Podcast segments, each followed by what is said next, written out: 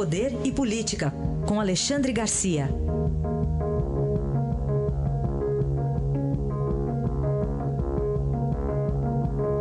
Alexandre, bom dia. Bom dia, Reisen. Bom dia, Carolina. Bom dia.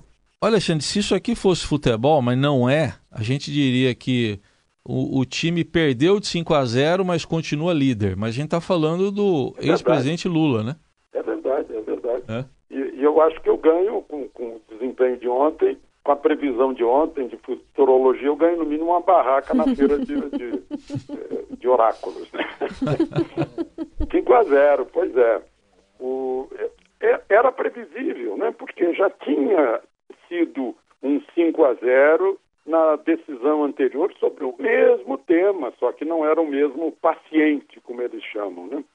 Uh, enfim, agora, depois do embargo de declaração ser julgado lá no Tribunal uh, Regional Federal de Porto Alegre, aí teoricamente pode prender, né? se não houver outro embargo por lá. Né? Então, até acho que tem mais de um lá no tribunal. Mas, enfim, o, o PT agora vai tentar Supremo. Né? O PT e a defesa de Lula tentou Supremo. Aliás, já estão pressionando o Supremo faz tempo.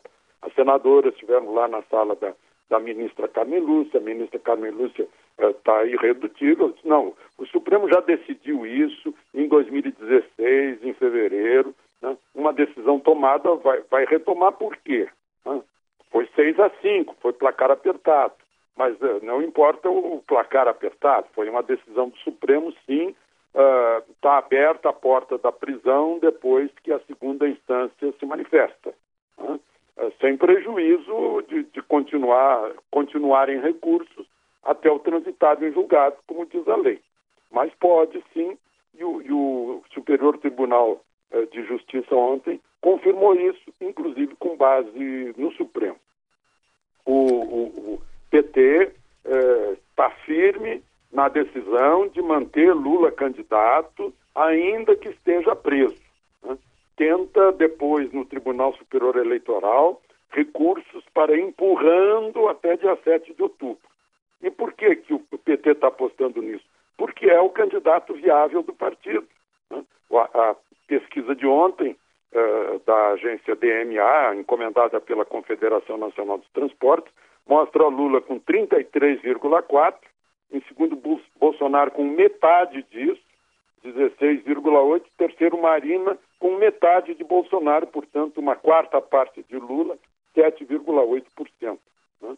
Uh, e aí a gente assistiu também no 5 a 0 de ontem a, a manifestação, a atuação do ex-presidente do Supremo como advogado de Lula, que eu sempre achei estranho isso, uh, Sepúlveda pertence, uh, perdendo por 5 a 0 também. Recebeu elogios de seus antigos discípulos, né? mas perdeu por 5 a 0, mesmo depois de elogiarem no eles ou botaram contra o, a tese dele. Agora, então, uh, resta ao PT tentar fazer algum tipo de, de pressão no Supremo para reabrir a questão do, da prisão em segunda instância, entrar com habeas corpus no Supremo, onde um habeas corpus já foi arquivado pelo ministro Fachin. Né? Uh, enfim, esperemos agora fim do processo no Tribunal Regional Federal da Quarta Região, depois de decidir sobre embargo de declaração, que é um embargo que não altera a sentença, que é bom lembrar, não só confirmou a sentença do juiz Sérgio Moro, como ampliou a pena.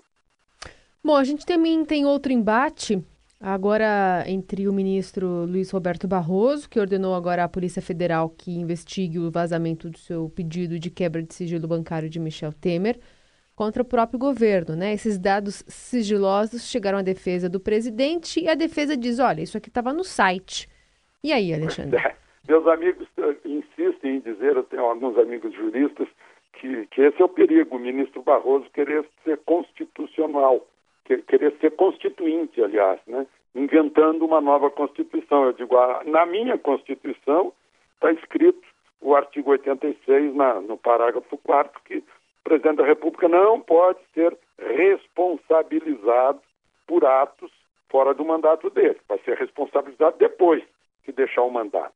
Né? Então, o ministro Barroso dá uma interpretação a esse artigo aí, né? como me disse outro dia um ministro, um ex-ministro do Tribunal Superior Eleitoral, lá no Supremo são 11 constituições. Né? Então é mais ou menos isso que está acontecendo. E agora está virando um embate pessoal, né? sendo que a Constituição também diz, acho que é no artigo 37, não lembro, que uma das características uh, do Estado é a impessoalidade né, na administração pública. Mas, enfim, uh, o governo contesta, dizendo que não vazou nada, que estava no site do, do, Supremo o processo e consultou os números desse processo.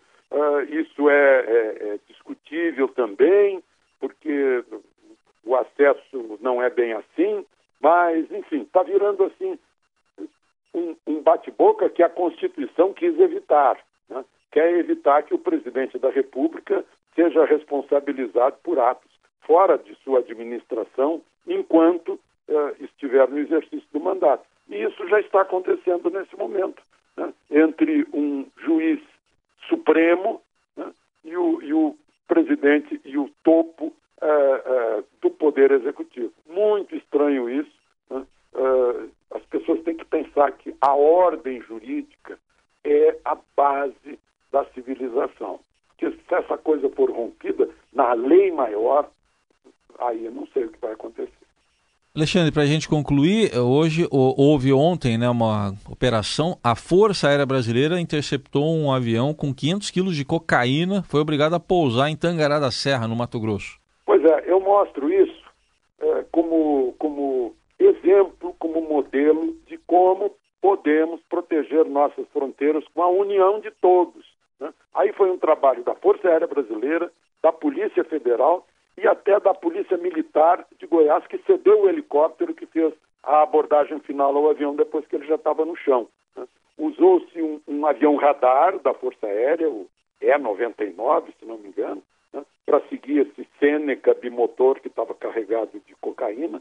Usaram uh, três super tucanos, o, o modelo A29, né? até que um deles, um super tucano, forçou o avião a pousar, ameaçando uh, dar primeiro tiro de advertência, porque há autorização uh, de, ab de abater o invasor. Né? É um, era um, um, um avião que pode ser considerado inimigo, um invasor do espaço aéreo brasileiro, vindo da Bolívia. O piloto acabou pousando e eu não sei como é que escapou.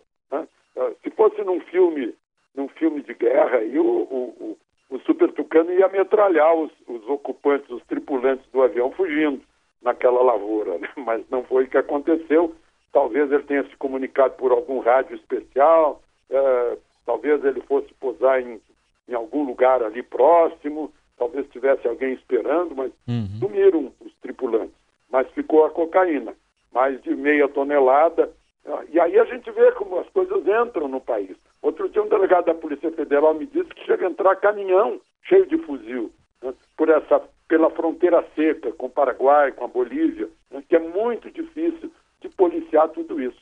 Mas eh, com, eu acho que com a, com a coordenação de todos, né, embora falte gente e o espaço seja, seja muito grande, acho que se pode combater ainda mais essa, esse mal brasileiro que é a entrada de drogas e aí as pessoas que usam droga acabam uh, uh, financiando a compra de armas. Né? Aliás, estão comprando armas, eu não sei como se compra uma metralhadora .50, que é um calibre de meia polegada, que fura blindagem, né?